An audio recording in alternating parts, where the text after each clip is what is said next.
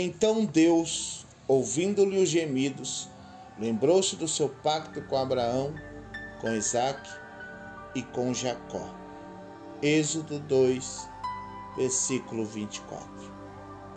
Irmãos, essa palavra nos lembra que Deus ele nunca desampara o seu povo.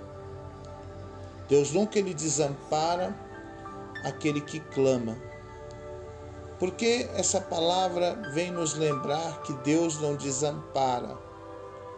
Porque o povo de Israel sempre foi um povo rebelde. Sempre foi um povo que adorava a Deus e por um tempo ele deixava de fazer essa adoração real e partia a viver de acordo com a tua vontade, de acordo com os seus interesses e deixavam então assim de agradar a Deus. Deixavam então assim de fazer a vontade de Deus e se preocupar com a vontade de Deus na vida deles. E Deus ele sempre repreendeu o povo.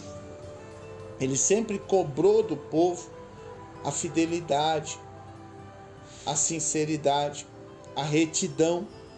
Deus sempre cobrou do povo umas atitudes corretas.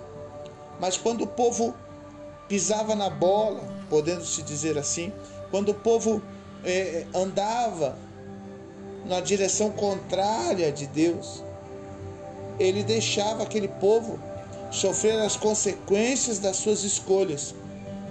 Mas sabe que essa mensagem vem trazer para a gente não é as consequências das escolhas que o povo fazia.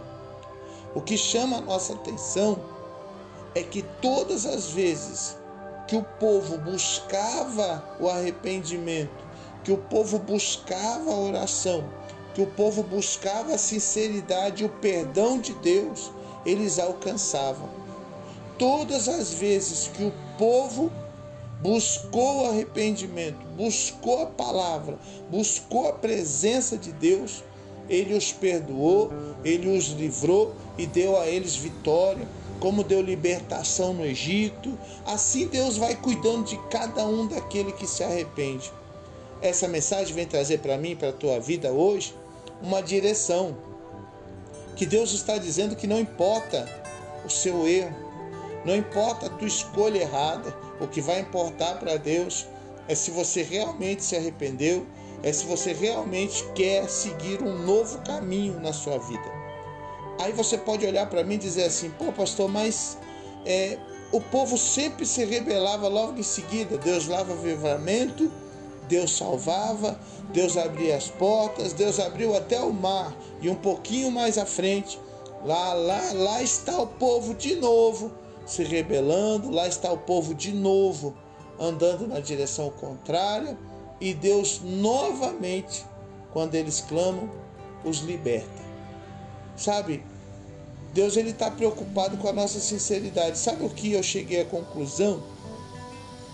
É, não na rebeldia do povo, mas sim que todas as vezes que eles clamavam a Deus, que eles oravam a Deus, era verdadeiro, era sincero, mesmo que fosse no momento da angústia, mesmo que fosse no momento em que eles estavam colhendo aquilo que eles haviam plantado, quando eles falavam com Deus, era algo que eles realmente acreditavam que iria socorrê-los. Sabe? O que, que a gente pode trazer de ensinamento disso para mim e para a tua vida? Que quando nós errarmos, nós temos que falar com Deus com arrependimento, com sinceridade e principalmente acreditando que Deus vai nos ouvir e vai nos livrar, que Deus vai nos dar ali a solução para aquele problema, para aquele momento, porque Deus ele ouve, ele escuta e ele atende a oração de quem está sendo sincero, de quem está abrindo o coração, de quem está arrependido, de verdade, sabe? Porque muitas vezes nós pedimos o perdão sincero, mas voltamos a errar, porque o errar é humano. E Deus ele não quer condenar eu ou você. Deus quer salvar. Então, a palavra de salvação do Senhor, ela vem sempre através da busca sincera, da busca verdadeira. Não deixa as acusações dos teus erros te tirar da presença de Deus, te tirar do pedido de perdão ao Senhor, te tirar da oração sincera, do rasgar o coração, abrir a sua alma para o Senhor. Diga para Ele realmente dos seus erros.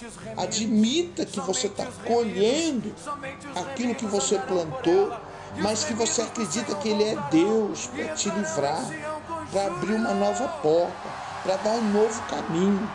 É isso que Deus ensina para nós. Ele diz lá em Êxodo 2 que se lembrou né, do pacto com Abraão. Como é que Deus se lembrou do pacto com Abraão? A partir do momento que o povo começou a clamar com sinceridade, com verdade. A propósito, não se clama se não ouvir verdade. Para se clamar a Deus tem que ter verdade, porque o clamor ele vem de dentro da alma.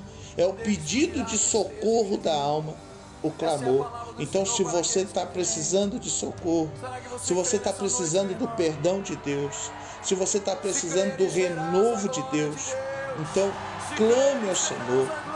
Diga para a tua alma, peça socorro ao Senhor e Ele vai te socorrer. Deus ele não está preocupado, meu irmão. Quantas vezes você vai cair?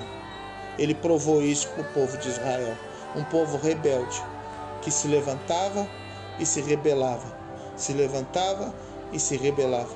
Ele nos ensinou que ele não está preocupado com quantas vezes você pretende cair ou quantas vezes você caiu. Ele está preocupado é quantas vezes você está disposto a se levantar. Porque conforme você vai vencendo as batalhas, vai ficando mais forte. E quando você estiver mais forte, nada pode te derrubar novamente. Você será uma muralha na presença do Senhor. Mas não impeça, não impeça o trabalhar de Deus na tua vida. Não deixe a acusação, não deixe o erro tirar você da presença do Senhor, de pedir perdão a Deus, porque o Senhor estará sempre de braços abertos para te receber. Ele sempre se lembrará do pacto que fez com Abraão quando você clamar, quando você abrir o teu coração e dizer: Senhor, errei, pequei contra ti, como disse aquele jovem que abandonou seu pai, pediu a herança, gastou tudo. Ele disse: Pequei contra ti e pequei contra o céu. Aceita-me como um empregado.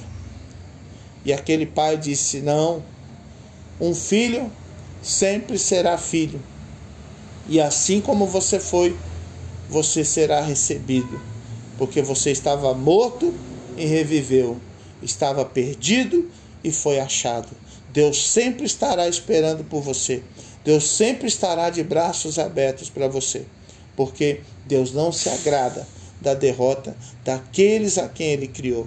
Então, se você está afastado do Senhor, volte, se você está fraco, se fortaleça. Se você errou, se levante. Mas diga para o Senhor: Eu errei, pequei contra ti e eu preciso da tua misericórdia. Que Deus te fortaleça, que Deus conduza a tua vida a um patamar elevado, a um patamar de intimidade espiritual com Ele. E que através da promessa que Ele fez a Abraão, através da promessa que Jesus fez para nós de termos vida e vida com abundância, você possa se levantar, se fortalecer cada dia mais e ser abençoado. Amém? Eu sou o pastor Wellington e eu deixo essa reflexão para a tua vida. Seja abençoado em nome de Jesus. Um forte abraço e até a próxima, se Deus quiser.